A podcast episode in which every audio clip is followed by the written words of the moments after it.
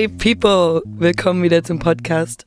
Meine Stimme kennt ihr noch nicht, ich bin das erste Mal dabei. Ich freue mich heute an meiner Seite zu haben und das erste Mal überhaupt in irgendeinem Podcast. Wow! Charlie. Yes, bonjour, bonjour. Filmstudentin, Friedrichsheinerin und vor allem eine super inspirierende und tolle Seele. Oh, süß. Ich freue mich richtig, dass du heute da bist und so spontan einspringen konntest. Ich freue mich voll. Und es ist auch eine ganz weirde Situation, weil wir sitzen uns wirklich gegenüber. Das machen wir sonst halt nicht. Und das habe ich bis jetzt auch nur zweimal tatsächlich gemacht. Das ist schon echt lange her. Ja. Aber ich fühle mich voll professionell. Wir haben hier voll die crazy Studios in der Uni. Und jetzt sitzen wir hier in so einem roten Raum mit so ganz vielen, was nennt man das? Geräuschstopper. Wir nennen das jetzt einfach mal so. ja, also ich fühle mich hier richtig fancy as professionell. Ich weiß tatsächlich gar nicht, wie die heißen. Absorber oder so? Isolationszellen. Oh, puh. Filmstudenten. ja, Leute, Audio, mh, schwierige Sache. Richtig Deswegen gut. machen wir jetzt auch den Podcast. Ich habe hier schon öfter aufgenommen, aber wir sind halt remote. Und dann habe ich immer drüben im Gruppenraum gesessen und die Audioqualität war richtig scheiße. und dann war ich immer so, ich sitze hier neben diesen fancy Studios ja. und ich kann nicht rein. Weil du musst ja immer jemanden finden, deswegen großen Dank an Alex, dass er ja. das immer... Shoutouts gehen raus.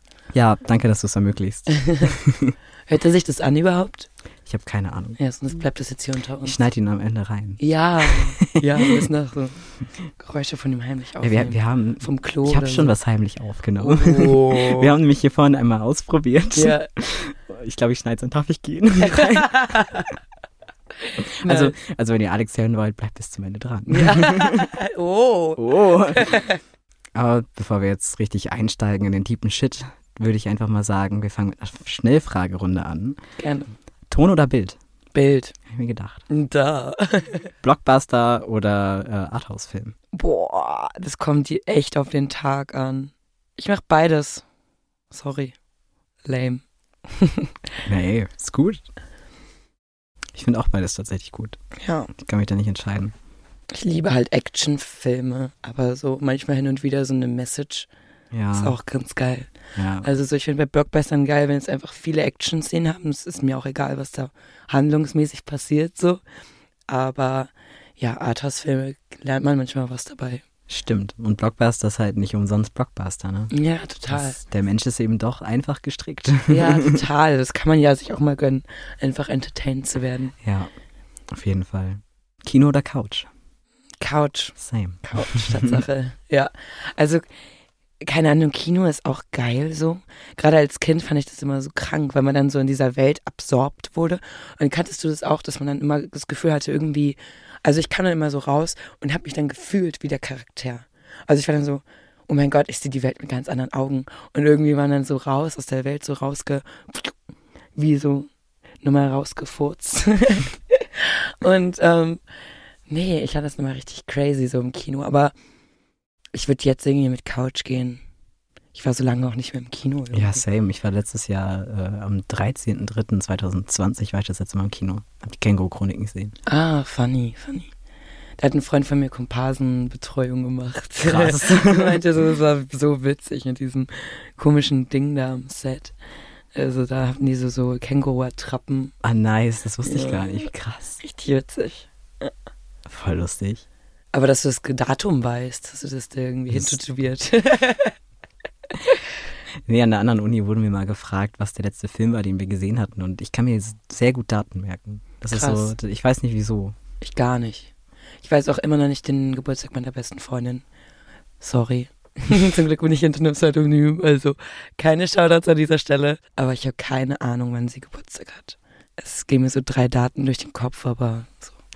Äh, Ich kenne das. Also gerade bei mir ist das Problem die Sommermonate. Alles, also jeder, der zwischen Juni und August Geburtstag hat, keine Ahnung. Ich weiß nicht, warum Lol. ich da eine absolute Lücke habe. Da kann ich mir nichts merken. Das voll interessant. Da kann man mal einen Film drüber machen. Saisonales Kurzzeitgedächtnis. Oh, vielleicht ist da jetzt gerade eine Idee geboren. Vielleicht. da wären wir auch schon bei der nächsten Frage. Ah, warte, Ah, einen nee. Gedanken hatte ich Okay. noch dazu. Es gibt Tatsache, ich habe ein Freund hat mir neulich erzählt von so einem Fensterkino in Friedrichshain, Ah, wo man wirklich durch ein Fenster in den Kinosaal geht und du weißt nicht, welcher Film vorher gezeigt wird. Das heißt, du kletterst mit deinen Freunden durchs Fenster, kommst in den dunklen Kinosaal rein und dann kann halt alles laufen. wie geil. Also ich glaube keine Pornos, aber also es klingt wie so ein Pornokino, ne? Aber, ja, schon. aber es ist, es ist dann immer ein anderer Film und irgendwie finde ich das voll interessant. Müssen wir mal machen mit den Leuten hier von, von der Schule. Ich bin dafür. Ja, ist ja voll witzig. Ich weiß nicht, Kino hat sich irgendwie so, so entfremdet, finde ich. Also es ist irgendwie, ich bin gerne ins Kino gegangen früher, aber halt auch nicht so häufig, weil ich ja halt auch auf dem Dorf gewohnt habe und so. Es war schon immer was Besonderes. So. Ja. Bist du eher so ein Mensch, guckst du dir die Credits komplett an oder gehst du schon raus? Also für den Respekt bleibe ich immer sitzen. Aber ich lese mir nicht alles durch, ganz ehrlich gesagt. Also so, es interessiert mich immer mal hin und wieder, wer jetzt auch mal so, wenn mir Kostüme auffallen, interessiert mich schon, wer das gemacht hat. Oder jetzt so Szenenwelt oder so. Aber da muss ich leider sagen, dass mich dann auch eher die höheren Positionen interessieren, als mich jetzt der dritte Setrunner juckt. Sorry, aber jeder Setrunner ist wichtig am Set. Danke an jeden, der es macht. Ähm, ich weiß selber, es ist ein harter Job. Aber ja, ich bleibe immer sitzen bis zum Ende. Einfach weil so unterbewusst, das bestimmt dann auch nochmal, keine mm, Ahnung. Ja. Aber nee, ich lese mir nicht alles durch. Das ist bei mir auch so. Also ich habe früher hat mich das halt wirklich gar nicht interessiert und ja, also nicht gar nicht interessiert so, aber mit den Namen konnte ich halt nichts anfangen. Man merkt sich das auch nicht. Ja. Und ganz ehrlich, mir wäre es jetzt, wenn, wenn ich mal irgendwann so einen Film mache, der dann da so, so im Kino gezeigt werden sollte, das wäre auch gar nicht schlimm, wenn die Menschen meinen Namen nicht lesen. Es geht ja um das Werk am Ende. Mhm. Es geht ja darum, wie der Film aussieht und nicht in erster Linie, dass wer den jetzt gemacht hat. Also jetzt ja. im, okay, vielleicht, okay, ich nehme die Aussage zurück, aber mir wäre es, glaube ich, nicht wichtig, dass man mich unbedingt als jetzt so normales Publikum damit jetzt verbindet. Für mich wäre es sehr wichtig, dass Filmleute wissen, mm, dass ich ja. den gemacht habe. Also so in der Community wäre es mir wichtig. Aber da spricht sich sowas eh rum, wenn sowas Wellen schlägt. Das stimmt. Aber so jetzt für die öffentliche Masse, das ist jetzt nicht wichtig. Ich warte immer noch auf den Tag, wenn man da mal selbst seinen Namen sieht. Also ja. ich weiß nicht, war das bei dir schon? Also hast du also nicht, nicht im Kino, also die, die werden gerade geschnitten. Die ersten Kinofilme, wo ich äh, drin bin, aber also ganz ehrlich, da würde ich dann, vielleicht ist es doppelmoralisch, aber dann würde ich im Kino sitzen und mein Freund war so, oh mein Gott, siehst du, das? Das ist mein Name. Ja, also so, nee, also so beim ersten Mal würde ich noch ausrasten, danach wäre es mir dann auch egal. Ich warte auf den Tag. Also ich habe ja noch an keiner Kinoproduktion oder so mitgemacht, das wird noch eine Weile dauern. Alle Filme, die ich bis jetzt mitgemacht habe, sind noch im Schnitt. Aber nur Kurzfilme, keine großen Filme. Ja, ich bin und trotzdem so. gespannt, musst du mir zeigen. Alles nur Amateur. Aber mit ganz netten Leuten. nice, das ist immer die Hauptsache. Ja, auf jeden Fall. Ich finde eigentlich auch so halt so Amateur-Sets irgendwie viel, viel, viel geiler als große Sets. Also große Sets sind interessant, also super interessant und was da alles abgeht und dann kriegt man erst mit, was es für eine Riesenwelt ist, die da abgeht. Also wirklich jeder, der irgendwie sich tausend Gedanken macht und alle, die auf so eine Vision hinarbeiten, ist einfach magisch. Also ich fühle mich immer so, als wäre das so eine Parallelrealität, mhm. wo die Zeit ganz anders vergeht. Also Zeit ist immer eh irgendwie die oberste Priorität bei allem, was ja. man da macht. Ähm, also nicht die oberste Priorität, aber so der größte Druckfaktor, sag ich mal.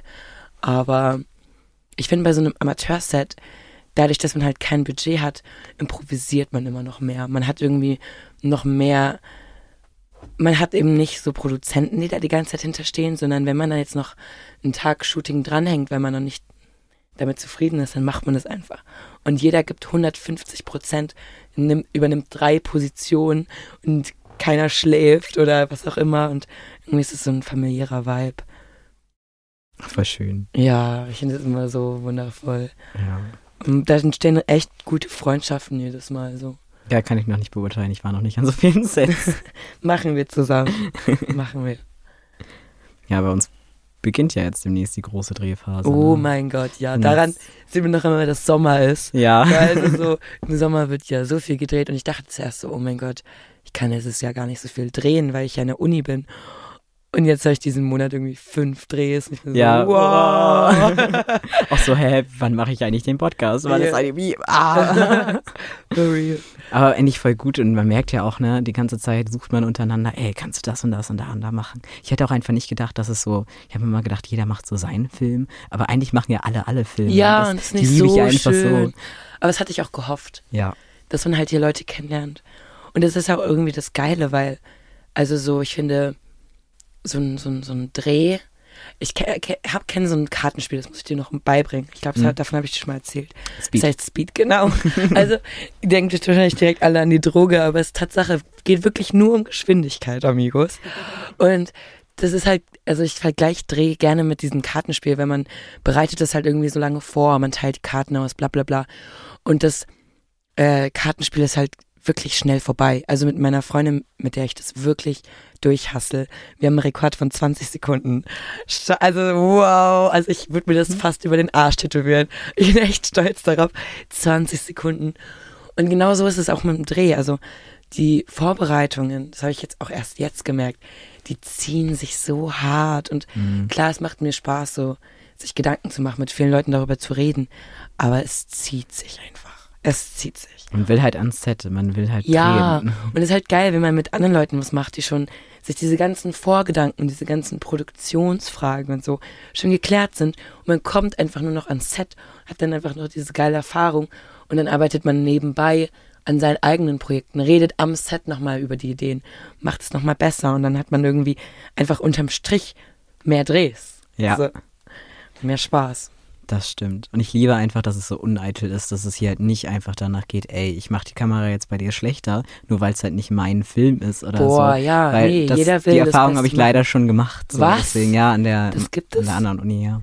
Wow. Und da war halt wirklich also jeder kämpft für sich selbst so und das. Alter. Das habe ich aber auch mitgekriegt. Leute, die mhm. so zum Beispiel in Babelsberg oder so studiert haben. Also ich möchte jetzt gar nicht Gossip oder so machen, hier, welche Filmschule ist die beste. Ich sag nur, dass einer die Erfahrung gemacht hat, dass es eben da auch so war, dass halt gerade im Regiekurs, dass die da mhm. lernen, halt so die arroganten Bastarde zu sein, dass die halt sich gar nichts dulden lassen sollen von den anderen Leuten am Set. Also ich verstehe, dass man sich nichts reinreden lassen sollte von der Vision, wenn man am Set ist. Mhm. Ich finde, ein äh, Regisseur sollte immer offen sein für neue Ideen, solange es halt in der Pre-Production ist. Ja.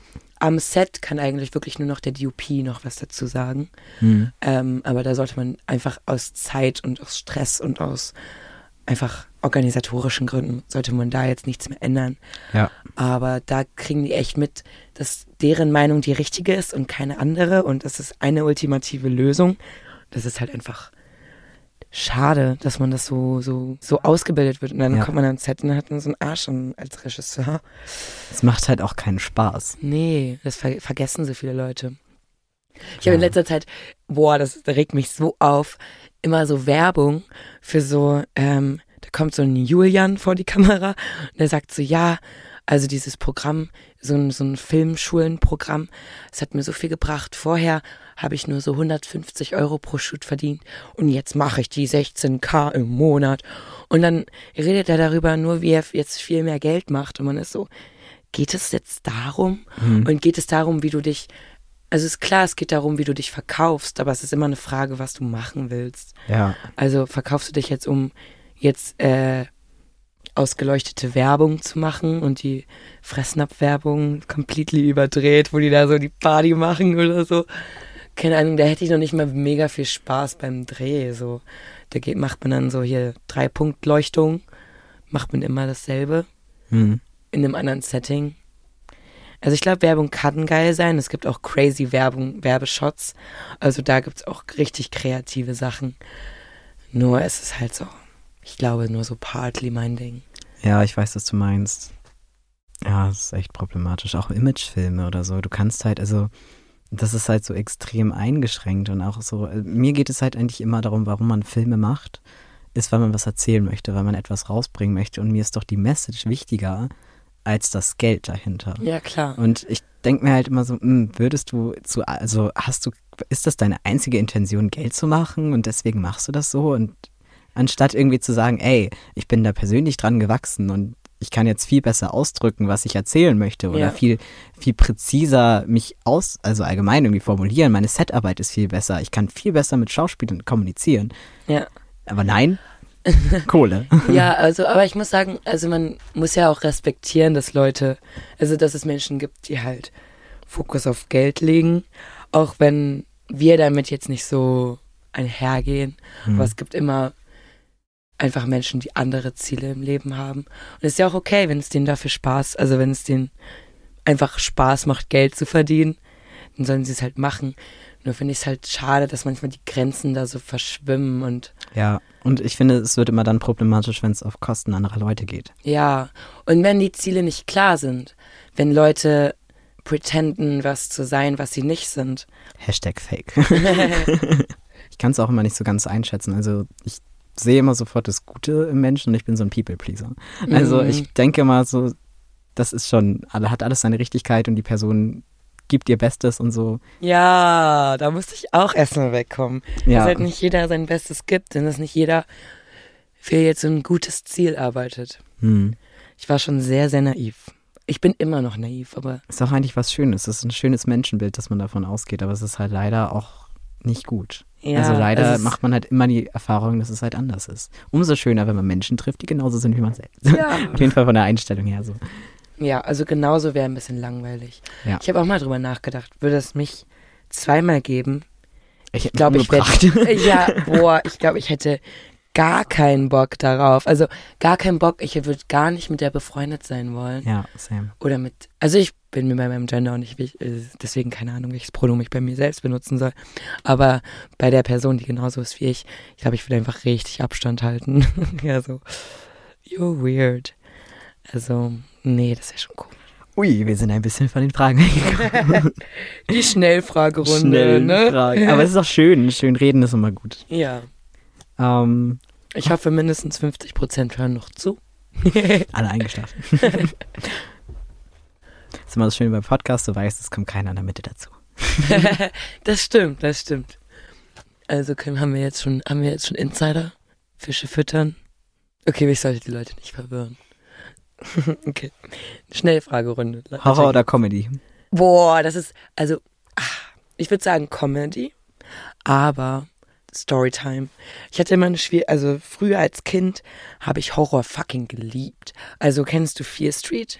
Mhm. Das sind so jetzt nicht die mega horrorigsten Geschichten, aber ich erinnere mich an ein Buch, da ging es darum, dass so ein, dass so ein Jugendlicher zu so einem Haus fährt und da gibt es so ein, entweder war das ein Jäger oder eine alte Dame oder so und die hatte dann so in so einem Jagdzimmer ganz viele Köpfe aufgehangen, wie so Reh, Geweihe oder mhm. so. Und mit zehn war ich da so into. Also desto sadistischer das war, desto mehr war ich da drin. Und dann, als ich in die Pubertät kam, als an meine Boobs angefangen haben zu wachsen, zack, boom, ich konnte es mir gar nicht mehr geben. Und ich war so, nein, warum bin ich denn jetzt so so, also ich glaube nicht, dass es was mit meinen Boobs zu tun hat, aber irgendwie nehme ich immer diesen Zeitstrahlpunkt. nehme ich irgendwie immer diesen Zeitstrahlpunkt, weil das war so zur selben Zeit und dann konnte ich das gar nicht mehr gucken. Also haben meine Freunde so Saw geguckt. Ich habe mir eingekackt. Also so boah, das ging gar nicht mehr. Und jetzt ändert sich das gerade wieder und ich habe richtig Spaß an Horror. Und ich entdecke das gerade so wieder. Also so jetzt noch nicht, dass ich mir so einen ganzen Horrorfilm anschauen kann da sind, ist mein, sind meine Nerven noch nicht geschult genug, sag ich mal. Aber so Horrorfilme, so Horrorkurzfilme, mhm. da gibt es auch so einen ganz geilen Kanal, ähm, Alter ist, also der heißt, wird wahrscheinlich nicht so ausgesprochen, weil der ist nicht deutsch, aber da gibt es super kranke äh, Horror-Kurzfilme. Müsst ihr mal reinschauen. Aber nee, sonst, sonst äh, schaue ich lieber gerne Comedy, glaube ich. Shotlist oder Storyboard? Storyboard, definitiv Storyboard. Same. Also so instantly. Also ich meistens mache ich sogar Storyboard noch vor dem Drehbuch.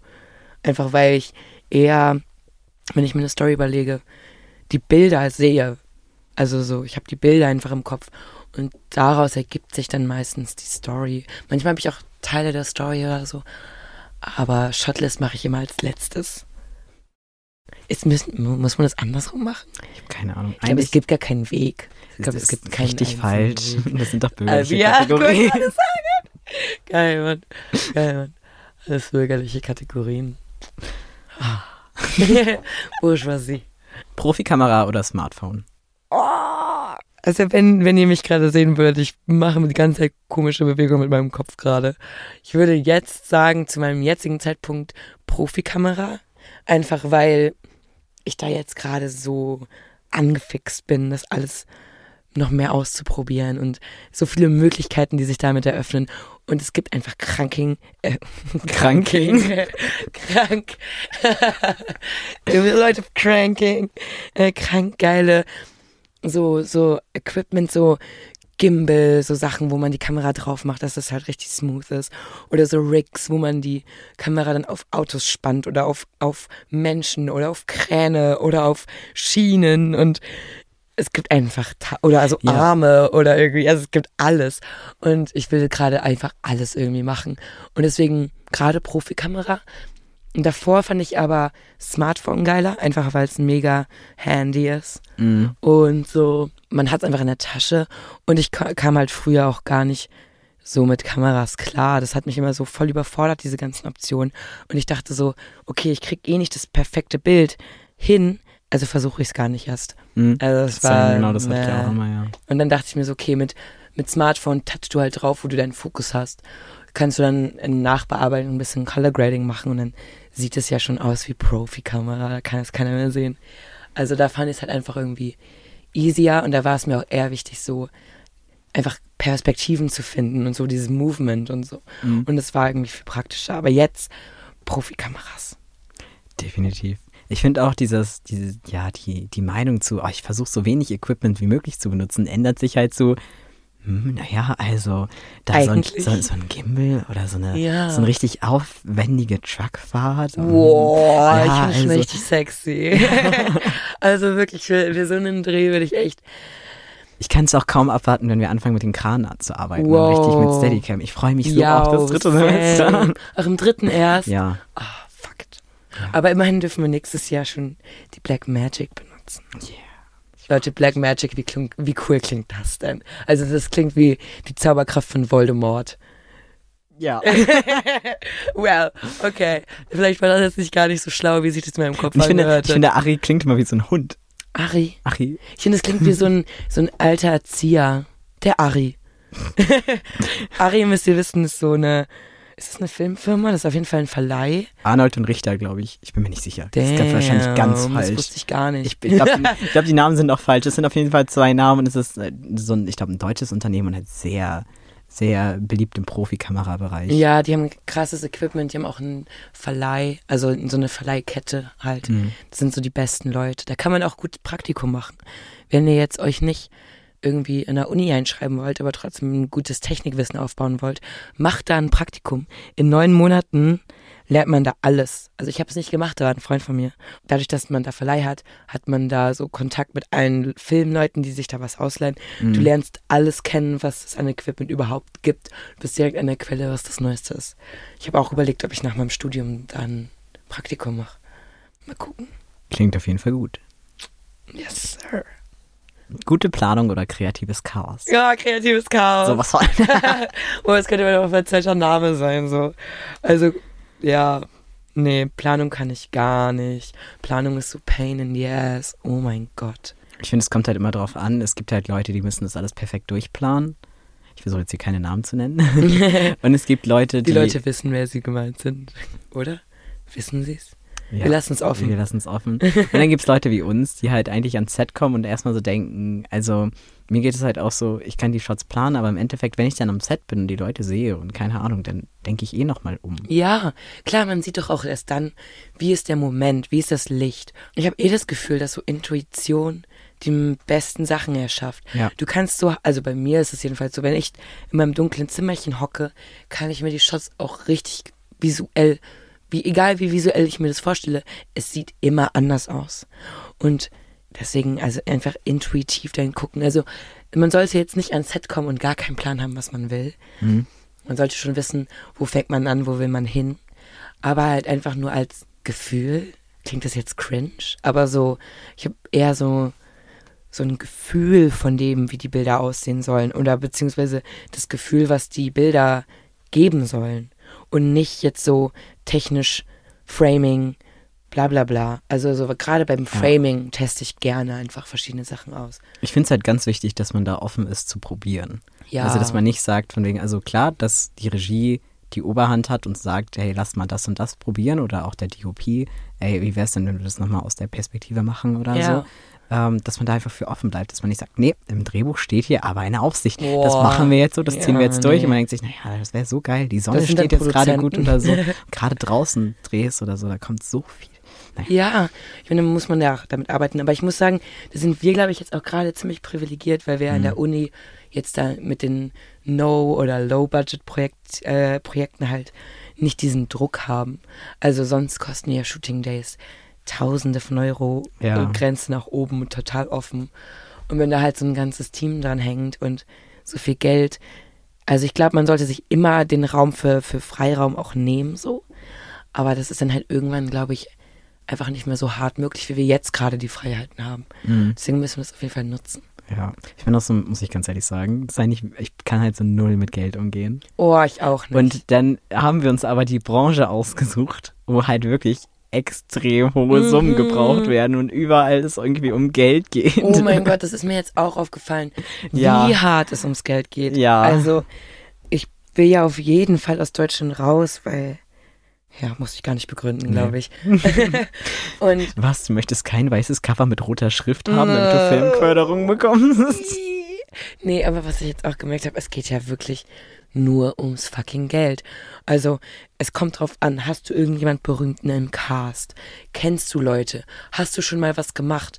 Äh, trauen dir die Leute zu, dass du das machen kannst? Oder verkau oder wollen dir die lieber deine Idee abkaufen nur?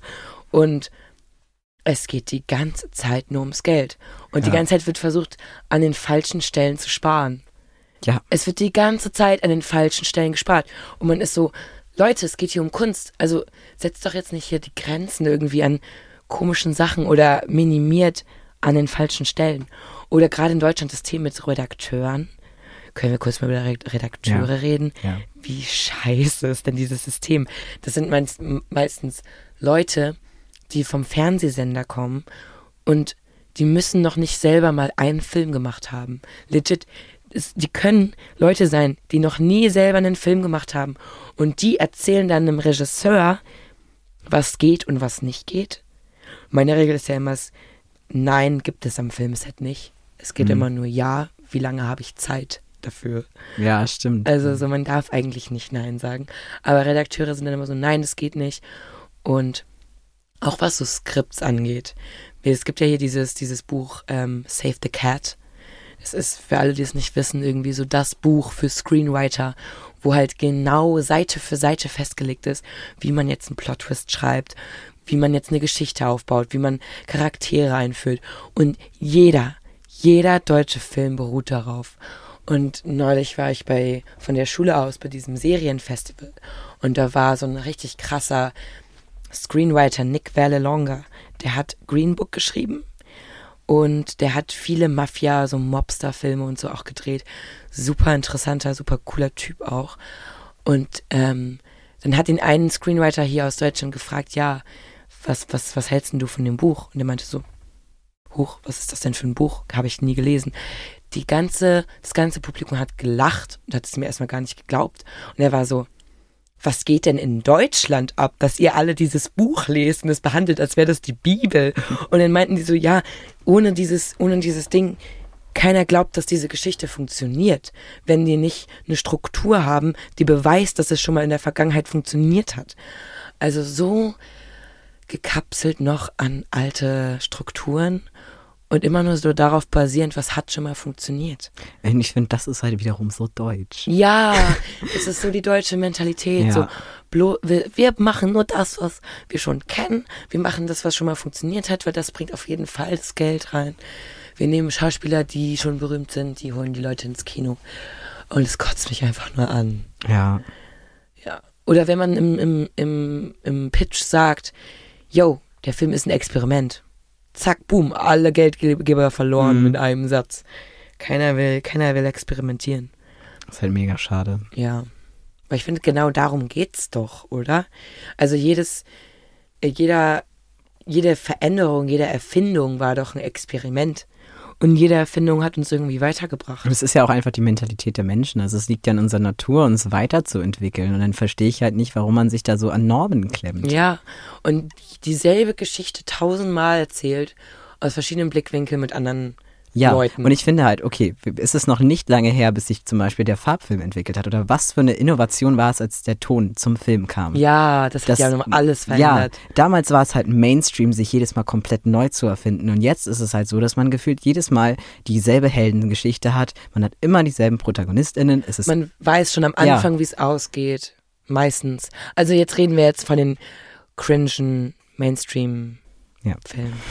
Wir reden natürlich nie über die ganze Film, Filmbranche, weil die ist wundervoll und bunt. ja. Aber leider nur die, die halt irgendwie groß gepusht werden, beziehungsweise groß unterstützt werden. Sind gerade in Deutschland eher die langweiligen Filme. Ja. Kritik mit der Filmförderung, mit den Anforderungen und verändert mal das und das und es Ja, und dann, ich Ja. verstehe auch nicht, warum, warum engagiert man jetzt einen spezifischen Künstler wie jetzt Drehbuchautor oder äh, Regisseur oder so und sagt ihm dann, was er anders machen soll. Also ich meine, ihr, ihr, also die Leute wollen doch dann die Kunst sehen von dem Menschen und die haben doch auch verstanden, dass es anscheinend ein Künstler ist. Dann lasst dem doch auch das Freischaffende. Ja, Warum das hast dann? du wirklich schön gesagt. Dankeschön. Ich bin sehr froh, dass wir das gerade aufnehmen. Ja, ich bin auch gerade froh. Jetzt bin ich war echt ein bisschen nervös, also Podcast und so. Ich wollte das immer schon mal machen, weil, also jetzt ist meine Stimme ein bisschen abgecrackt. Ich habe die letzten Tage ein bisschen sehr viel geraucht, letzten Jahre. Ähm, aber es regelt sich wieder. Also ich glaube meine Stimme, aber ich mag meine Stimme. Ich hoffe, ihr mögt sie auch.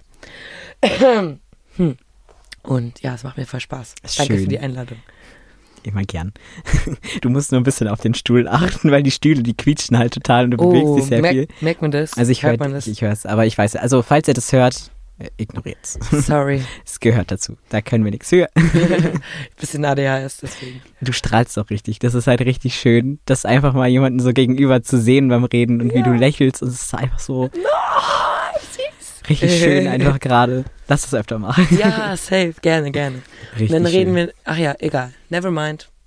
Sag ich dir später. Okay. Bleib dran, nächstes Mal vielleicht.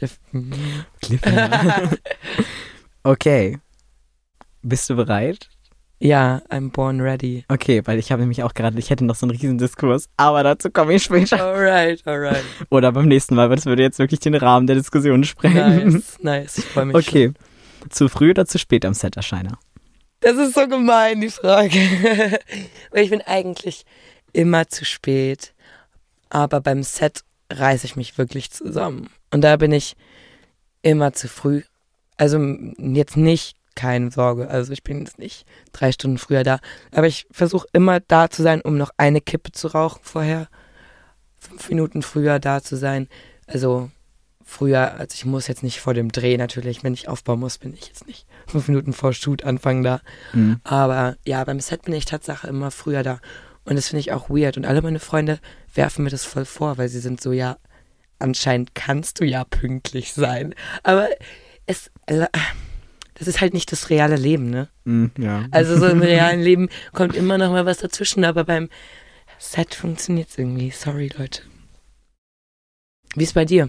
Auch eher zu früh. Aber ich bin allgemein immer zu früh. Ey, slay. okay, okay. Das ist ja different. Bei mir muss schon echt viel passieren, damit ich zu spät komme. Ich habe manchmal so Momente, gerade jetzt viel mit dem Radfahren, dass ich das halt falsch einschätze und zu spät losfahre und mich dann so abhetze und dann doch zehn Minuten zu früh bin. Krass. Ich finde es überheftig. Ähm, wisst ihr einfach, dass jeden Tag 25 fucking Kilometer zur Schule fährt? 25 Kilometer, ich bin das noch nie in meinem Leben gelaufen oder whatever. What the fuck? Ja. und zurück. Krank. Und zurück. Respekt. Ja, und zurück, Leute. 50 Kilometer am Tag. Ja, kann es irgendjemand toppen? Ich glaube nicht. Du hast meinen Namen gedroppt. egal. Musst du piep ich, piep- rausschneiden. piep ich. Ist egal. Nein. Passiert öfter. Oh Mann, sorry. Es kann auch sein, dass ich heute deinen noch droppe. Dann, Ja. dann sind wir quitt. Ja, ja, ja. Das ist gar nicht so leicht manchmal. Nee, wir machen nächstes Mal einfach Namensschilder mit unseren Pseudonymen. Finde ich gut. Nee, sorry, das wieder nur ich. Beweg mich zu viel. Ey, es ist so schlimm mit Kopfhörern und Raum. Ja. Du weißt immer nicht, wo passiert jetzt was. Total. Okay, Nein, Spaß. da ich gerade gejoked. Jetzt wieder serious. genau. Um, jetzt wird es ein bisschen spezifisch. Okay. Viele Close-Ups oder eher viele Totalen? Also Kamera eher sehr nah dran oder Kamera eher beobachtend, distanziert weiter weg? Was ist so deine Präferenz? Boah, es ist schwierig, sich da festzulegen. Weil es ist ja immer eine Mischung aus allem. Aber ich glaube eher dieses Beobachtende. Ja. Weil ich auch irgendwie im Leben, jetzt, ich würde nicht sagen, dass ich nie eingreife oder jetzt nicht so eine wegweisende Persönlichkeit, also wow, das war ja, nein, ich bin keine wegweisende Persönlichkeit, definitiv nicht. Ich meine jetzt nur so situativ, bin ich irgendwie schon eingreifend, aber ich will nicht das Geschehen zu sehr beeinflussen. Aber das muss man auch mal sagen, als Filmemacher spielt man auch Gott. Also du wirst deine Person in eine Situation und dementsprechend bist du ja wegweisend. Hängt davon ab, ich will ja eigentlich Dokus machen. Okay, gut. Also ich will äh, Dokus machen und da ist man ja schon eher beobachtend. Das finde ich ja, gerade irgendwie interessanter. Ja. Deswegen würde ich mich dann für die beobachtende Perspektive. Aber ich will auch weirde Art-Movies machen. Also weißt du, so fucking weird. Abstrakt und äh, dass wahrscheinlich keiner das verstehen wird und mir auch keiner dafür Geld geben wird. Aber ich glaube, es macht einfach Spaß und da werde ich ja meine, mit meinen Charakteren auch alles machen, worauf ich Bock habe. Und wahrscheinlich bin ich da dann eher so der Close-Up-Mensch. Meinst du? Ja, ich glaube, da wäre ich dann eher so wirklich obszön nah rangehen. oh. Ja, ich bin eher so wirklich, also ich mag distanzierte Kamera beobachtend, weil ich das halt auch, das gibt den Ganzen, also ich habe So mehr Spannung. Ja, ich bin ein großer Fan auch so von Establishing Shot und einfach zu wissen, wo befinde ich mich im Raum. Es hat natürlich auch immer seinen schönen manchmal, Effekt so. Manchmal nimmt es aber auch die Neugier. Wenn man so ja. bei so Establishing Shots, also das, wo man dann halt so einmal die Szene sieht, ich finde es irgendwie geiler, wenn man mit so einem Close-up anfängt und du weißt noch gar nicht, wo das ist. Und dann hast du so diese Neugier, okay, jetzt ist da jetzt dieses Auge auf dem Tisch. Wo sind wir eigentlich? Und dann geht das Bild so groß und dann weiß man so, ah, okay, katholische Kirche oder was auch immer. Ja, gut. ich glaube, das ist auch projektabhängig. Ja, total. Das hängt immer von der Idee ab. Ich finde es zum Beispiel ganz spannend jetzt in der, äh, wir haben ja immer so verschiedene Aufgaben, ich glaube, das habe ich im Podcast auch schon mal erzählt. Ähm, wir schreiben ja jetzt die Drehbücher, äh, oder wir haben Drehbücher geschrieben und geben die an andere Leute im Kurs und müssen die Filme ja für die, also die Produktionsmappen für die anderen schreiben. Boah, das und, tut mir so weh, meine, also ja? vielleicht klingt es egoistisch, aber meine Idee abzugeben. Mein kleines Baby. Ja, okay, sorry, ich habe dich unterbrochen. ich finde es eigentlich genial, weil man hat so dieses, den Austausch, man lernt halt untereinander, man hat beide Positionen in einem Kurs vereint, und zwar Drehbuchautor und ja, Regie. Und jetzt kommt halt dieser Revisionsprozess und wir müssen uns untereinander austauschen. Und wir haben nicht, dass wir beides für ein Projekt machen, sondern wirklich mal lernen, wie ist das, ein fremdes Drehbuch umzusetzen. Worauf ich aber eigentlich hinaus wollte, wovon ich jetzt schon weg bin. Ähm, die Person, deren Drehbuch ich jetzt bekommen habe, meinte dann so, ja, ich brauche ganz viele Close-ups. Und ich war so, ich habe da gar nicht so viele rausgelesen und dann dachte ich so, deswegen hat mich das so fasziniert und deswegen wollte ich mal nachfragen. So, weil er meint, er ist so ein Close-up-Mensch. Er braucht das nah dran und will ganz viel Nähe und naja, hm, deswegen. Interessant. Interessant. Muss man ja auch darauf Rücksicht nehmen. nee, bin ich gar nicht so Mensch. So, wo waren wir? Gar kein Plan mehr. Ich bin aber so gespannt, ob das funktioniert. Ich habe das noch nie ausprobiert, ob das mit zwei Mikros überhaupt so funktioniert und so dieses Setup. Ja. Das ist sehr improvisiert. Also wir nehmen mit einem Field Recorder auf. Der sieht schon irgendwie fancy aus. Dankeschön. Ja, ich finde das cool. So wie so ein kleines Mini-DJ-Pult oder so. Ja. Ich kenne mich gar nicht aus, Leute. Ja. ja. Ist doch warm hier drin. Ja. es wird dann auch immer so warm beim. beim ja. Es ist der Stress. Es ist der Stress der Bühnenangst. Das sind ja, die Fenster, dass hier überall jemand reingucken ja. kann. Jeder, der hier vorbeiläuft, guckt mich auch einmal so groß an. Was tut ihr hier? Ja, hier ist so eine, so eine Glastür. Und ich mache das auch. Ich ertappe mich auch immer wieder dabei, dass. Ähm ja, ich werde gerade angeguckt. Weird äh, Eye Contact. Ähm, ich ertappe mich auch selber dabei, wenn ich an so Türen vorbeilauche, auch in meiner WG. Ich versuche mich zusammenzureißen, weil wenn die Tür auf ist, gucke ich immer rein. Ja. Und mich so, boah, sei doch kein Creep, Dicker. Also so zu mir selber, nicht so, nicht, nicht in die Tür rein. Aber so, ich kann mich echt nicht zusammenreißen. Naja, passiert. Ja, war schon, schon weird. Ja, wir sind Zootier. Irgendwie. Ja, aber ich, ich mache das ständig. Ich gehe hier ständig durch und gucke mal so rein. Ja, ich auch. Aber wenn ich im Zimmer sitze, ne, gucken die ganzen, jeder, jeder, der so vorbeiläuft, guckt einmal so groß, nämlich so, gucke ich auch mal auf. Ich merke diese Blicke. Mhm. Statische Einstellung oder eher sehr bewegte Bilder? Sehr bewegte Bilder. Das äh, konnte ich mir irgendwie denken. Ja, also ich mag es, wenn man sich so wirklich Gedanken gemacht hat, wenn dann so Szenerie oder so, weißt du, und dann hat man irgendwie das Licht ausgeleuchtet und dann stellt man einfach die Kamera hin und die Schauspieler machen ihr Ding und es bewegt sich gar nicht. Finde ich auch super schön, aber wenn ich mich entscheiden muss, dann bewegt. Also man hat halt noch eine weitere Option, was zu erzählen. Ja, klar, man hat noch so, so eine andere Ebene, die man beeinflussen kann. Ja, und ich bin halt so ein großer Fan von Random Movement. Also. Mhm. Ja, auch nicht, wieder intuitiv. Ja. Da sind wir wieder beim Thema. Ja, nicht zu stark, aber ich finde es halt sehr natürlich, weil der Mensch steht ja auch nicht immer statisch. Ja. Beim nächsten weiß ich auch, was du sagen wirst. Lange Montage oder schneller Schnitt? Schneller Schnitt, schneller definitiv. Schnitt. Oh mein Gott, du weißt Charlies ja. zweiter Vorname ist schneller Schnitt. ja, oder kreatives Chaos. Mhm. Also kreativ kann ich nicht, kann ich nicht beurteilen, aber weil ich glaube, man kann seine eigene Kreativität irgendwie nicht beurteilen. Ja, aber wenn man so in sich reinhorcht, weiß man schon, dass man kreativ ist. Ich glaube, jeder ist kreativ. Aber ich finde es schwierig, über sich selbst zu sagen, man ist kreativ. Also bei mir, ich, mhm. mir fällt schwer, weil die Gedanken, die ich habe, sind halt irgendwie für mich so naheliegend. Mhm. Also ich habe immer das Gefühl, da kommt man halt drauf. Also weißt du, weil kennst, also einfach das halt, wenn man von einem, von einer Inspiration oder von irgendeinem Gedanken eine Assoziation hat und selbst wenn dieses Setup completely random ist und nicht von dieser Welt, habe ich nicht das Gefühl, dass es jetzt sonderlich kreativ ist, weil da einfach so viele Dominosteine davor passiert sind, die halt irgendwie aufeinander aufbauen, sodass es für mich irgendwie so ist, als wäre das jetzt einfach neben, würde die Idee neben meinem Bett liegen mhm. und gar nicht jetzt irgendwie mega kreativ sein, darauf zu kommen.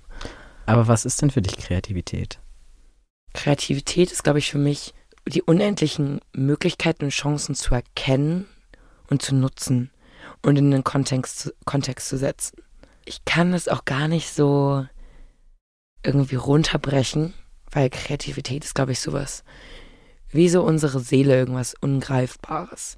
Es hat mit irgendwie, auf jeden Fall mit krassen Kräften äh, zu tun. Es soll jetzt gar nicht so, so crazy spirituell klingen, aber schon irgendwie mit, mit, mit Sachen zu tun, die wir nicht beeinflussen können.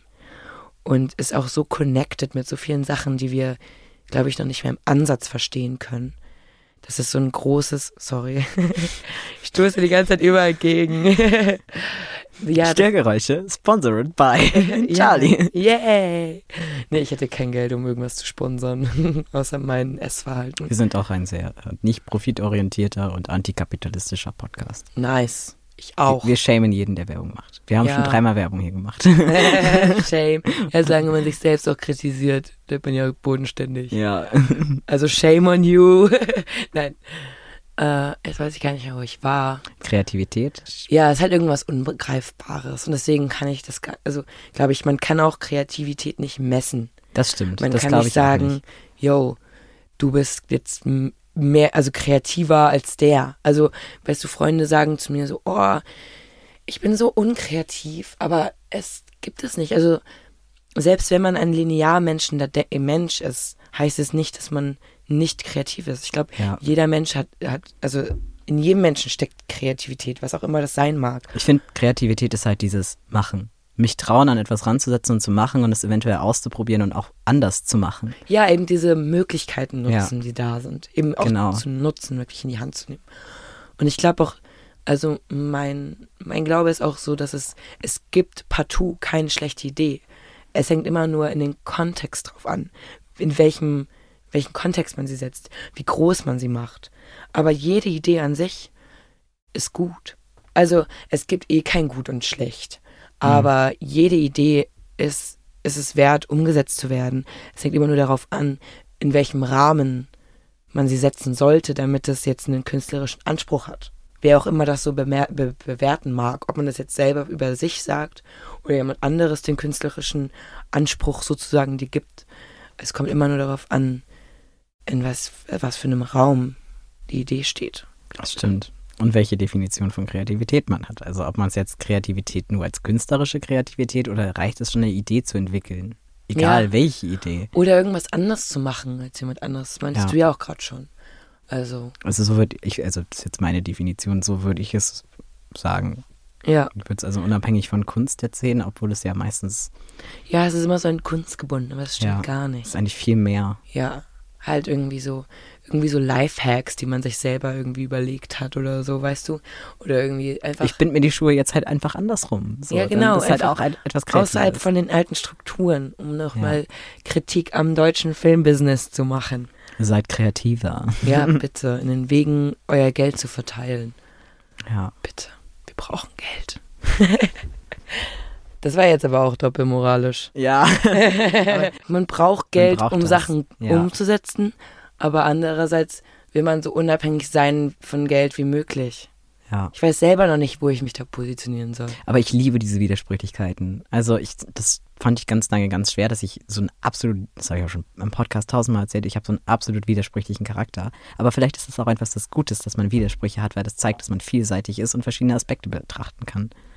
Ja. Und halt nicht so festgefahren ist. Aber ich, ja, manchmal fühle ich mich nur so, als hätte ich so voll die Doppelmoral. ja, aber wer hat das nicht? Ich weiß, es ist, ist halt leider menschlich. Ja, ich habe das Gefühl, ich, kann, ich, ich arbeite da so ein bisschen dran und dann kommt wieder ein Thema auf und ich bin so, ach lol, was ist denn jetzt da mit meiner Sicht los bei dem Thema, so, weißt du? Mhm. Also es ist ja immer gut, wenn man es merkt. Aber ja, doofe Baustelle. Ja, das stimmt. Das könnte mir jetzt noch ganz tief ausweiten, aber ich mache einfach mal weiter.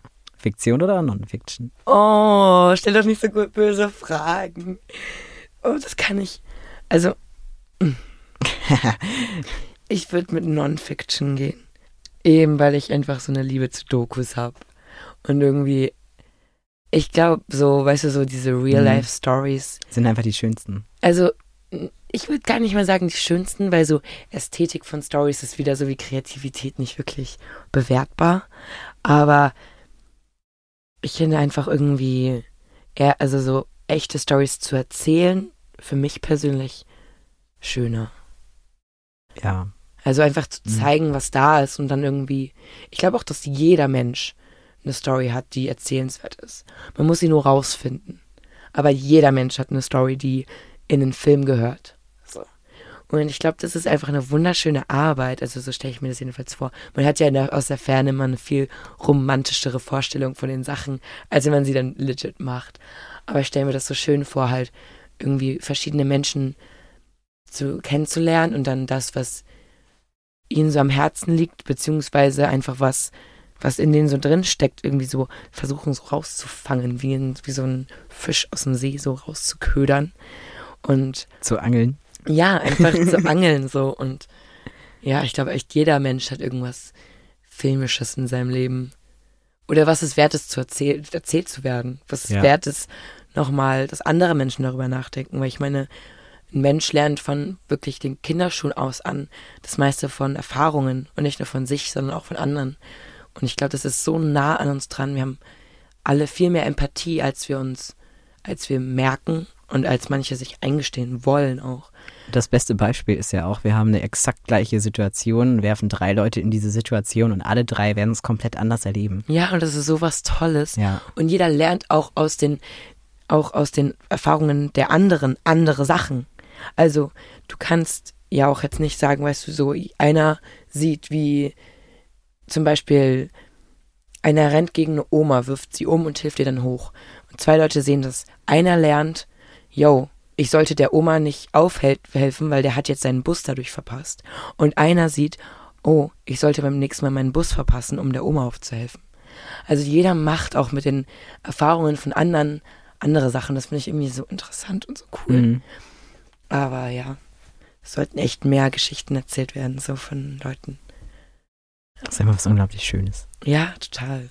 Realismus oder Surrealismus? Surrealismus. Surrealismus. Definitiv. Vielleicht, guck, jetzt haben wir wieder so einen Widerspruch, weil ich so ähm, gerade so über die realen Geschichten, äh, realen, jetzt sind wir schon beim Denglischen, ähm, realen Geschichten bin und ich diese schön finde, aber ich finde Surrealismus irgendwie viel geiler als Realismus. Ich glaube, deswegen will ich auch diese Balance machen aus Dokus und diesen weirden Kunstfilmen, einfach mhm. weil ich diesem Surrealismus unbedingt Raum geben will, weil es ist einfach, es gibt so viel um uns rum, was wir nicht verstehen, was wir nicht in Worte und auch nicht in Filme packen können. Aber man kann irgendwas vermitteln, was irgendwas in einem auslöst, was über das Gekannte, sich hinwegsetzt. Das finde ich irgendwie echt interessant. Ja. Und ich meine, die Realität ist jetzt nicht so geil, dass man daran festhalten muss. Also was Ja. jetzt so künstlerischen Anspruch angeht. Ähm, Dokus sind halt geil, so was so Fakten angeht und Recherche und halt irgendwie eine etwas wirklich Geschehenes zu erzählen. Einfach ungeschminkt raus in die Welt, ohne Filter, whatever. Und jeder soll damit machen, was er will. Aber dann so, so Realismus und Träumen. Ich meine, irgendwie wollen wir doch alle der Realität entfliehen. Und was ist schon Realität? Ja, was ist Realität? Wow, da kommen wir auf ein ganz Mhm. anderes Thema. Ja. Es gibt ja gar nicht die Realität. Das ist auch alles nur eine Illusion. Aber egal, was es ist, ist schon mehr Kacke als Surrealismus. ja. Welcher war der letzte Film, den du gesehen hast? Boah, das klingt jetzt richtig nerdy, aber ähm, Maltese Falcon, wir müssen gerade so einen historischen Kurzfilm drehen. Und das ist halt so ein Film noir, schwarz-weiß, über so einen Detektiv. Und dann musste ich, also was heißt musste ich, ich hatte auch Bock drauf, obviously. Aber jetzt, ich, ich will gar nicht so in dieses Licht von wegen so. Ah, meh. Wollten wir nicht auch über eine Serie reden? Die will ich nämlich empfehlen. Russian Doll, Leute. Das ist super cool. Also auf Netflix geht es um so eine Frau, wie bei täglich grüßtes Murmeltier. Wacht die immer wieder an ihrem 30. Geburtstag auf und es fuckt so ein bisschen mit der Zeit und sie dann auch noch mit ihrer Vergangenheit und so. Also in der zweiten Staffel wundervolle Aufnahmen, wunderschön. Maltese Falcon natürlich auch zu empfehlen. Wollen wir kurz erklären, was ein Film noir ist? Für die Ah, Leute, ja. die es nicht kennen. Ja, Film noir kommt aus dem Französischen und bedeutet so viel wie schwarzer Film aus den 1940ern. Die Leitmotive sind eigentlich immer so, ja, Detektivgeschichten, Mord, hintergangen werden. Es gibt ein zynisches und ja, sehr pessimistisches Welt- und Menschenbild. super deprimierend, aber ja, super geil. Aber super geil. Und wir haben halt diese Aufbrechung quasi, es gibt die sogenannten Femme Fatales oder diese oh, Anti-Held-Protagonistin. Femme ist halt einfach ziemlich, ziemlich, also es gibt- Ästhetisch traurig. ja. Kamera, Tragisch. Ja, kameratechnisch wird halt auch super viel zu der Zeit experimentiert. Ja. Und ähm, es ist zwar noch für die Zeit recht statisch, aber man hat zum ersten Mal so extreme Auf- und Absichten. Man hat ähm, spezielle Kamerapositionen, wie zum Beispiel die Dutch Angle oder vom Stil, ähm, haben wir halt diese starken Schwarz-Weiß-Kontraste, diese spitzen Schatten, es ist alles sehr dunkel und äh, ich habe irgendwas noch vergessen. Was mich daran interessiert ist, dass so alles, was man davor aus dem klassischen Hollywood kannte, genau das Gegenteil gemacht wurde. Das Ja. finde ich so geil. Also wenn man vorher halt die Gesichter irgendwie so schön beleuchten wollte und ähm, die Frauen halt alle so perfekt waren, dann waren jetzt die Frauen eben nicht nur dieses gute Mädchen, äh, sondern so femme fatale, sagt es ja schon so, die waren auch böse und die waren smart und die waren einfach irgendwie Charaktere auch an sich und eben, wenn wir jetzt zum Licht kommen, eben nicht schön ausgeleuchtet und möglichst engelhaft, sondern harte Schatten, Ja. richtige Konturen, richtig unvorteilhafte Perspektiven auch teilweise. Mhm. Und die Schatten erzählen mehr Stories als das Licht. Ja, da finde ich, merkt man ganz stark diese Einflüsse aus dem deutschen Expressionismus. Also, Boah, und ich liebe auch deutschen Ja. Expressionismus.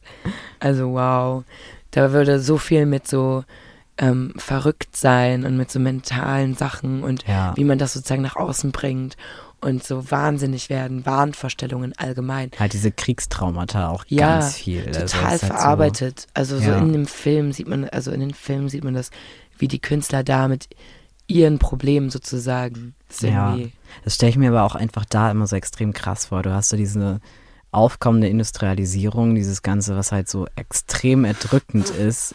Eine Welt, die wir uns halt vielleicht jetzt gar nicht so wirklich vorstellen ich glaube, die können. ist viel ferner, als wir denken. Ja, so, also jedes Mal, wenn ich da irgendwie so Sachen oder Berichte gesehen habe, denke ich mir immer so, what? Das Ja. ist erst so 100 Jahre her. Ich meine, unsere Großeltern haben das noch erlebt. Ja, das so das muss man sich mal vorstellen. Das sind zwei Generationen. Ja. Wie viel sich in so kurzer Zeit verändern kann, ist halt einfach so heftig. Ja, ich meine, jetzt sitzen wir hier in einem fancy ass Studio und regen uns darüber auf, dass es nur um Geld geht. Also, weißt du so. Mhm. Und ich meine, vor, vor 100 Jahren hatten die Menschen noch ganz, ganz andere Probleme. Also klar, Geld war da auch schon ein Problem, weil Geld halt, ne, ist immer irgendwie Grund. Kapitalismus, Schweinesystem, Vietcong. Ja, genau, danke. Wirklich so. Ähm, schwierig halt, ne? Aber die Ja. hatten halt damit noch, noch viel mehr Probleme. Nicht damit, sondern damals. Ja. Auch was die ganzen politischen Geschichten angeht, einfach heftig. Naja, okay. Ja, was Das- allgemein alles abgehen. Ja. Aber ich meine, die Welt ist jetzt auch nicht. Also wir sind privilegierter, aber im Großen und Ganzen ist die Welt noch nicht besser geworden. Nein. Ist auch wieder das Problem. Die perfekte Welt gibt es halt auch nicht. Es ist halt dieser Prozess, daran zu arbeiten. Ja, immer weiterentwickeln. Aber dazu gehört ja auch eine gewisse Ergebnisoffenheit. ja ich glaube, wir brauchen eine Revolution. Meinst du? Ja, also ich glaube, so ohne irgendwas wird es nicht funktionieren.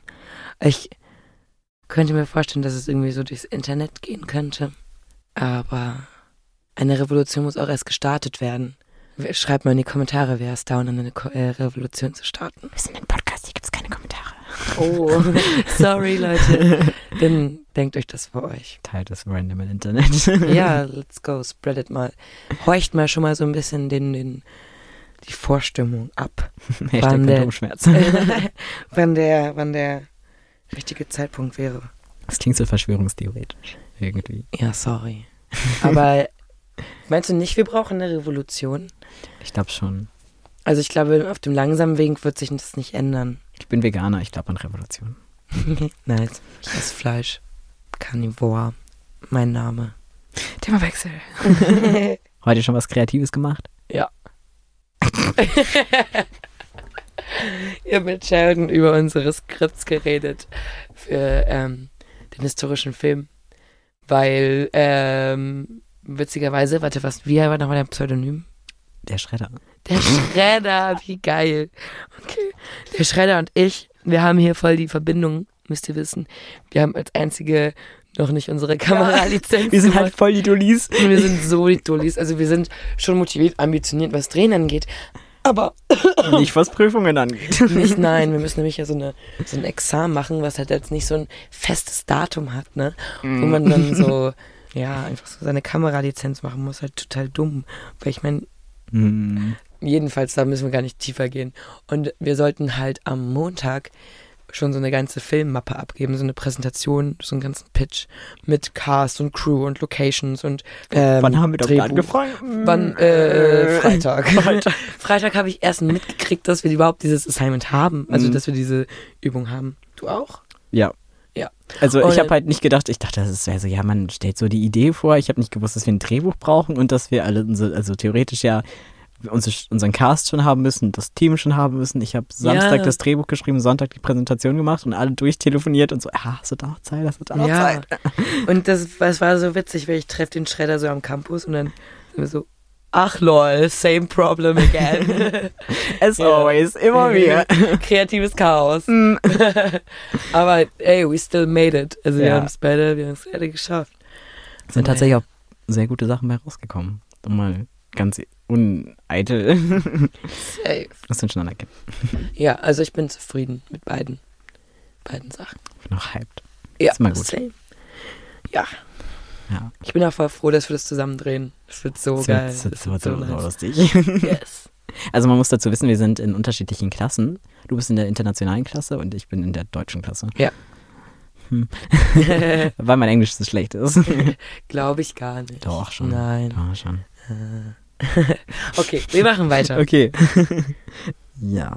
Was inspiriert dich? Also, ich habe nicht so einzelne Sachen, die ich jetzt sage, okay, der oder die oder they ist jetzt irgendwie meine Inspiration. Aber es sind einfach so ganz viele kleine Sachen. Alles kann irgendwie so eine Inspiration sein. Ob das jetzt so irgendwie BVG-Werbung ist, um nochmal zur Werbung zu kommen. Also so, wisst ihr so, oder irgendein Foto oder irgendwie, irgendwie ein Geruch oder eine Idee von jemand anderem, die, wo man dann so einen Punkt irgendwie interessant fand und das dann nochmal so ausbaut oder weiterdenkt. Oder Fragen, die gestellt werden. Oder also ich kann gar nicht sagen, was so der Ursprung meiner Inspiration ist. Äh, es ist jetzt kein Jungbrunnen oder so. Äh, es sind einfach so, glaube ich, ganz viele Einflüsse, die dann so einhergehen. Das Leben. Das Leben, Das Leben. das Leben. Aber Ja. Drogen, sind auf jeden Fall eine Inspiration. Also ich sag mal Weed auf jeden Fall. Wenn man jetzt so irgendwie denke ich, denke ich anders, wenn ich bekifft bin. Nicht so, dass ich es brauche dafür. Aber wenn ich über eine Idee nochmal high nachdenke, dann komme ich nochmal zu anderen Schlüssen. Ist es hier ein drogenfriendly Podcast? Oder muss es also wir, haben, nee, wir haben uns noch nie zu geäußert. Also. Okay. also so. Wir sind nicht so alkoholfreundlich. Ja. Das ist das Einzige. Also wir sind für bewussten Konsum und gegen Grünes. Cannabis, Grünes. Freunde. Cannabis sind wir so freundlich. Ja, bleib, bleib beim Grün. Bleib beim Grün, Freunde. Filme gehören ja zur persönlichen Entwicklung von Menschen und zur Entwicklung der persönlichen Biografie. Was oh. waren denn so Filme, die deine persönliche Biografie richtig geprägt haben? Kann ich die Frage an dich zurückwerfen? Ja. Nice. also richtig banal, so vom optischen. Auf jeden Fall habe ich ja damals, hatte ich irgendwann, ich glaube in Folge 1 mal erzählt, äh, durch Fluch der Karibik das erste Mal so mit Dreadlocks Kontakt gehabt. Und ich fand halt auch Johnny Depp total cool und irgendwie inspirierend so dass der halt auch nicht so konservativ war. Das fand ich halt ja. halt einfach super cool. Und halt auch so mit seiner Gangart und seiner Gestik halt so ganz anders war als so dieses typische Männerbild, was ich halt bis dahin hatte. Oder so die männlichen Vorbilder, die man bis dahin hatte. Ja. Und ich mochte dieses extrovertierte, extrovertierte und irgendwie war das schon so nicht direkt Vorbild, aber ich fand das halt cool. Und seitdem wollte ich Dreadlocks haben und ich habe immer noch Dreadlocks, deswegen hat mich das schon stark beeinflusst. Nice.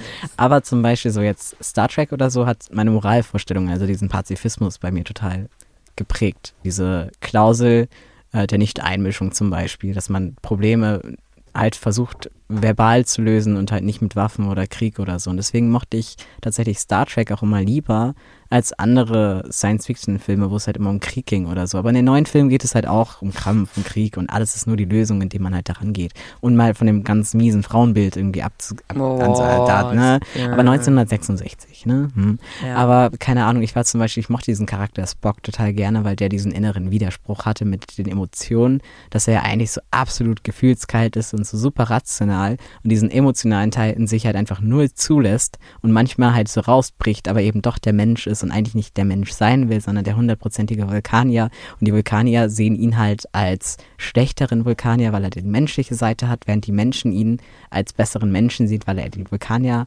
in sich hat und so. Und ich fand es irgendwie immer cool, dass er dieses Zwischending war. Und irgendwie hat auch immer so ab und zu hat er dann ist er da angeeckt, aber ganz oft war es halt einfach sein Vorteil.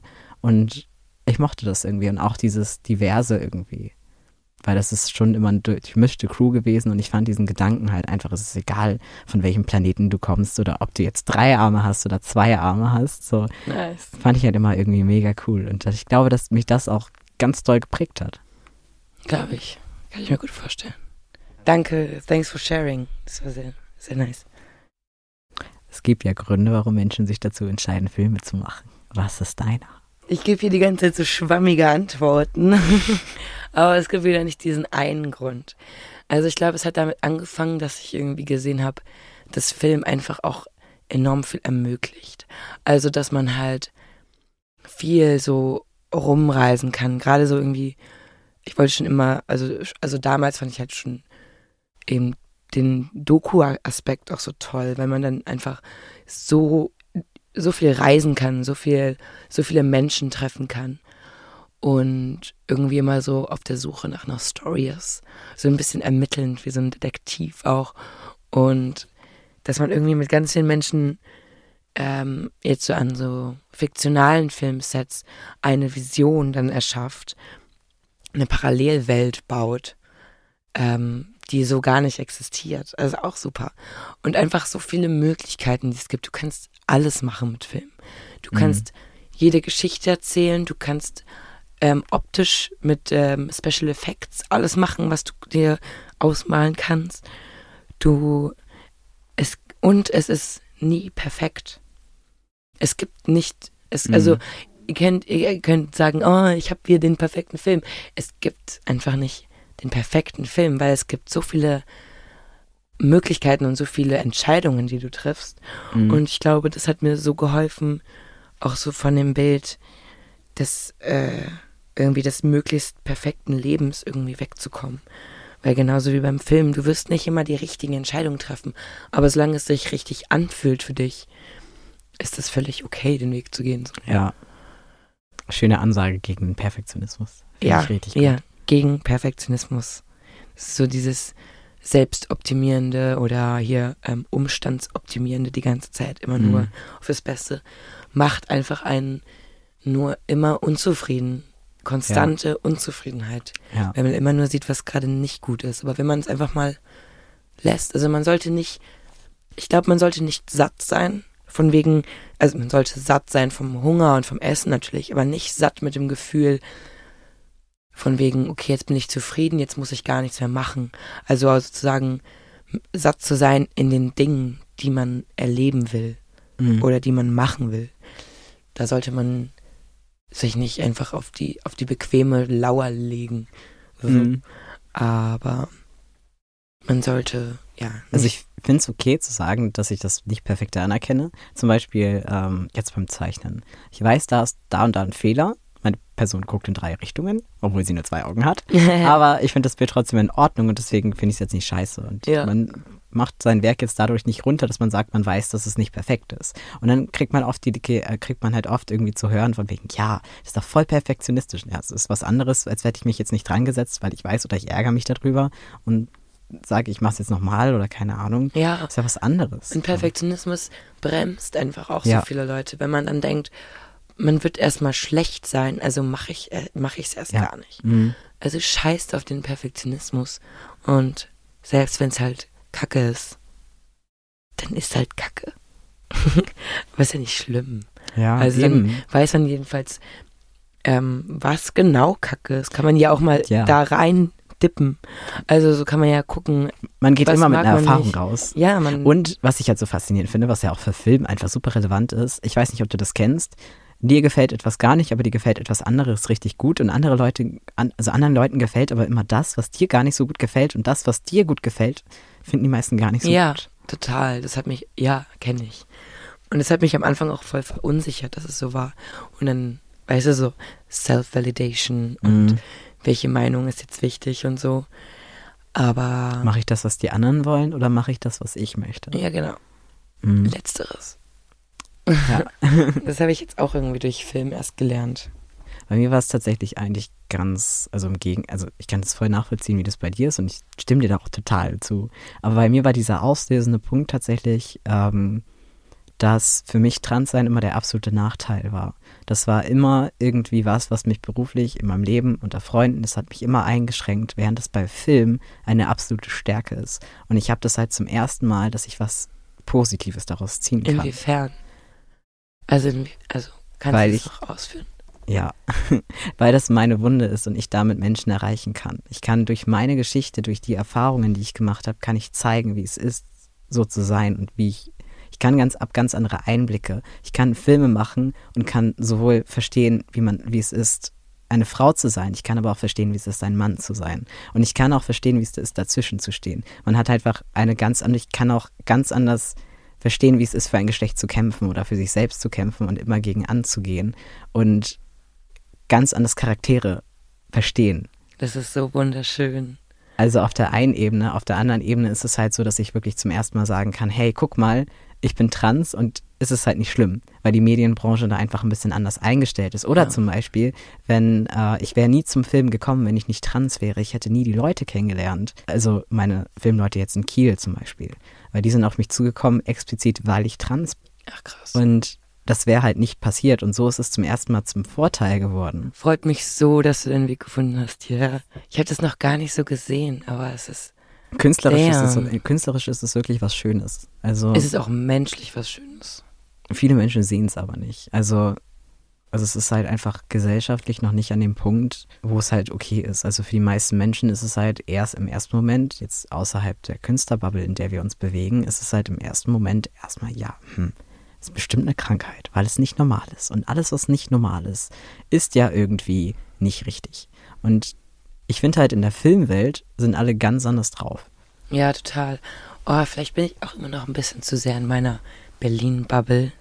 Also, ich bin ja in Berlin äh, geboren und aufgewachsen und mhm.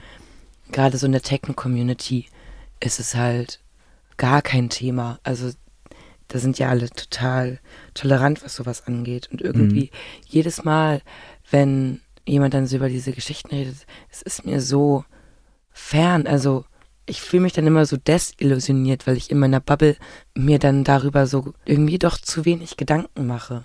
Mhm. Also ich weiß, dass ähm, Transgender People Probleme haben oder dass halt auch ähm, Schwule oder Lesben oder was auch immer, die ganze, das ganze Spektrum halt Probleme hat. Und also dafür bin ich nicht blind. Aber es tut mir einfach, es ist immer so mhm. wie so ein Brett vom Kopf, wenn ich raffe, so es ist doch noch viel verbreiteter, als ich jetzt hier in meiner kleinen Freundesgruppe oder so mitkriege. Ja, es ist, es ist schon krass. Also ähm, allgemein so die Welt Berlin und der Rest von Deutschland. Ja, oh, also ich bin also jetzt in Deutschland ja so kacke. Ich bin halt, du wirst es demnächst sehen, ich bin halt wirklich am Arsch der Heide aufgewachsen und ich kannte halt nicht mal bis zu meinem 15., 16. Lebensjahr den Begriff Trans, dass es sowas gibt. Krass. Also es ist halt schon heftig, oder? Das stelle ich mir so schwer vor. Das ist auch, äh, war eine schwere Zeit. Für alle schwierig. Für meine Familie war das unglaublich schwierig. Oder ist es auch immer noch, weil es auch innerhalb der Familie nicht so akzeptiert ist. Also jetzt mal unabhängig von meinen Eltern, von Kernfamilie, sondern insgesamt. Es ist halt auch immer noch sehr viel Freak-Darstellung. Es fehlt die Aufklärung zu dem Thema. Und das ist natürlich hier in Berlin, wäre das halt keine Sache so. Ja. Aber es sind ganz andere Sachen auch. Also wir hatten einmal einen Urberliner hier zu Gast und da ging es halt hauptsächlich um Subkulturen. Und in Berlin ist es halt völlig normal gewesen, Punk zu sein. Und bei uns waren wir alleine damit. Es hat ewig gedauert, bis wir Bandmitglieder gefunden haben, die mal sich getraut haben, irgendwie andere Musik zu hören. Oder du warst vielleicht der Satanist, nur weil du irgendwie ein Pentagramm getragen hast. So. Also das sind nochmal so ganz andere Welten, die so aufeinandertreffen. Ja, aber ich habe übel Respekt vor dir, dass du das da trotzdem so durchgezogen hast und trotzdem so dein, dein Ding gemacht hast irgendwo. Und es war, glaube ich, für mich auch ganz schwer, weil ich nicht der Mensch bin, der so immer anti, also auch wenn ich nicht so aussehe, ich bin so nicht der Mensch, der so immer anti alles ist, weil ich schon echt voll hart der Mitläufer bin und das weiß ich auch. Und deswegen glaube ich auch, dass Regie. Ich glaube, du bist gar nicht so ein Mitläufer, wie du denkst. Meinst du? Ja, definitiv nicht. Also, ich glaube, da musst du dein Selbstbild nochmal überdenken, aber du bist definitiv kein Mitläufer. Also das kann ich dir ganz ehrlich genau so in die Augen sagen. Allein wenn, wenn man deine Geschichte hört, also nein, nein. Man fühlt sich immer mehr mitläuferisch, wenn man einfach von den Umständen halt ja auch irgendwo geleitet wird. Aber ich hatte auch von mir das Bild, ich wäre so ein passiver, mhm. dümpelnder Fisch in einem Sardinenschwarm und werde nur mitgezogen. Und dann habe ich irgendwann gerafft, es ist gar nicht so hart, so wie ich mich jetzt so sehe. Also man sieht es immer aus einer anderen Perspektive über sich. Aber nein, du bist definitiv kein Mitläufer und da kann mir, glaube ich, gerade jeder zustimmen. Ich hoffe, irgendwann siehst du Vielen Dank auch. fürs Vorhalten des Spiegels. Ja, safe, safe, safe. Ich bin gerade so, was? nein, nein, aber for real. Ah, ah, ah, ah. Nächste Frage. Ich habe jetzt noch Fragen zur Filmindustrie gehabt. Also was dich an der Filmindustrie stört. Oh, da haben wir auch schon drüber geredet. Ja. Warte, wie lange haben wir eigentlich schon aufgenommen? Ich glaube, wir haben schon Eben auch 44 Minuten, jetzt nochmal 40. Ja, wir können, glaube ich, langsam mal zum Ende kommen. Ja, aber ich fand, wir hatten schöne Themen. Das fand ich auch. Das war sehr gut, sehr erkenntnisreich. Was ist denn deine Dauerschleife der Woche? Oh, also, ihr müsst wissen, letztes Wochenende habe ich mal wieder einen Korb gekriegt von jemandem, der mir echt wichtig war. Also bin ich jetzt gerade wieder voll im Hip-Hop-Game drin. Und ähm, mein meine Dauerschleife diese Woche war Blow the Whistle von Too Short. Too Short ist gerade mein Favorite Rapper. Also normalerweise höre ich auch richtig gerne so RB und so Blues und Jazz bin ich gerade auch richtig down wieder. Und Techno ist eh meine Liebe. Aber Blow the Whistle, Too Short, das ist mein, mein, ja, mein Song der Woche irgendwie. Too Short, warte, ich glaube, ich habe gerade voll die unzusammenhängenden Sätze gesagt. Ist nicht schlimm. Podcast, ne? Ja. Äh, aber äh, ich finde diesen Rapper Too Short einfach so witzig, allein vom Namen her, weil meine Favorite Line von ihm ist auch I'm too short. It's simply, simply good, einfach simply good. Ja. Soll ich dir den irgendwie schicken oder? Ja, das wäre super. Also kann besten per Link oder so. Ja. Äh, meine Dauerschleife der Woche ist Get in the Ring von Amon Marv, die ich im Oktober live sehe. Oh, uh, ist aber voll Mainstream. Egal. Safe nicht. Was, wie, wie heißt es? Amon Marv, die Band. Guck, ich kenne die gar nicht. Das ist Viking Metal. Das ist auch schon im Metal sind die sehr groß. Ich habe die auch 2017 schon mal live gesehen, aber in, in Wacken und auch nur die Hälfte des Konzertes. Und es war sehr gut. Nice. Ja. Hast du da auch Bühne aufgebaut? Nee, das mache ich dieses Jahr das erste Mal. Nice. War da aber bei Metal Yoga. Metal Yoga. Metal Yoga. Aber das ist eine andere Geschichte. das ist jetzt Darüber zum reden wir nächstes Mal. Ja. Nice. Ähm, Okay. Ja, danke, dass ich hier sein konnte. Ich hoffe, es hat Spaß gemacht. Auf jeden Fall. Schön, dass du da warst. Und ich habe auch irgendwie noch so das Bedürfnis, ich will noch gar nicht aufhören. Ja, irgendwie nicht, ne? Aber wir haben jetzt Dann machen wir einfach Ja. nächste Woche weiter. Oder die danach. Oder Oder irgendwann, ja. ich meine, wir studieren jetzt erstmal zusammen. Ja. Okay. Wir müssen noch sehr viele Filmprojekte machen. Wir tauchen ab und bis zum nächsten Mal bei Phantomschmerz. Tschüss. Diese Geräusche.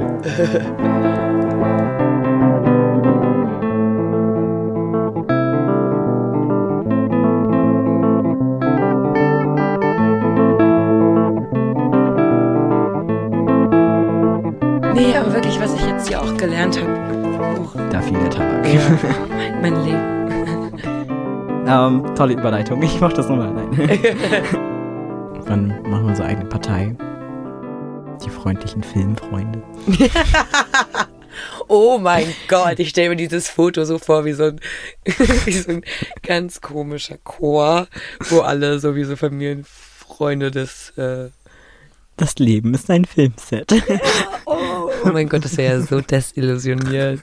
Die freundlichen Filmfreunde e.V. Spenden. Spende bitte. Nein, also wenn wir es anders nennen, mache ich mit dir eine Partei. Okay. Aber dann sind ja meine Geräusche von gerade gar nicht drauf. Nee, sorry. Oh. Dann, dann musst du das nochmal. Wow!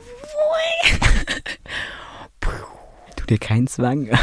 Ich schneide das alles gnadenlos hinten rein. Also macht mit Outtakes. Okay. Wow! Später. Ich komme so innerhalb zwei Stunden. Yes. Chillo. Ein, zwei Stunden. Ciao, ciao. Ciao, ciao. Tschüss. Okay, now we can go wild. Mist, hier sind noch überall Fenster. Klopf, klopf.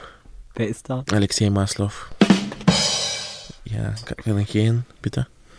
Kann ich Ist gehen? dir das unangenehm? bitte gehen?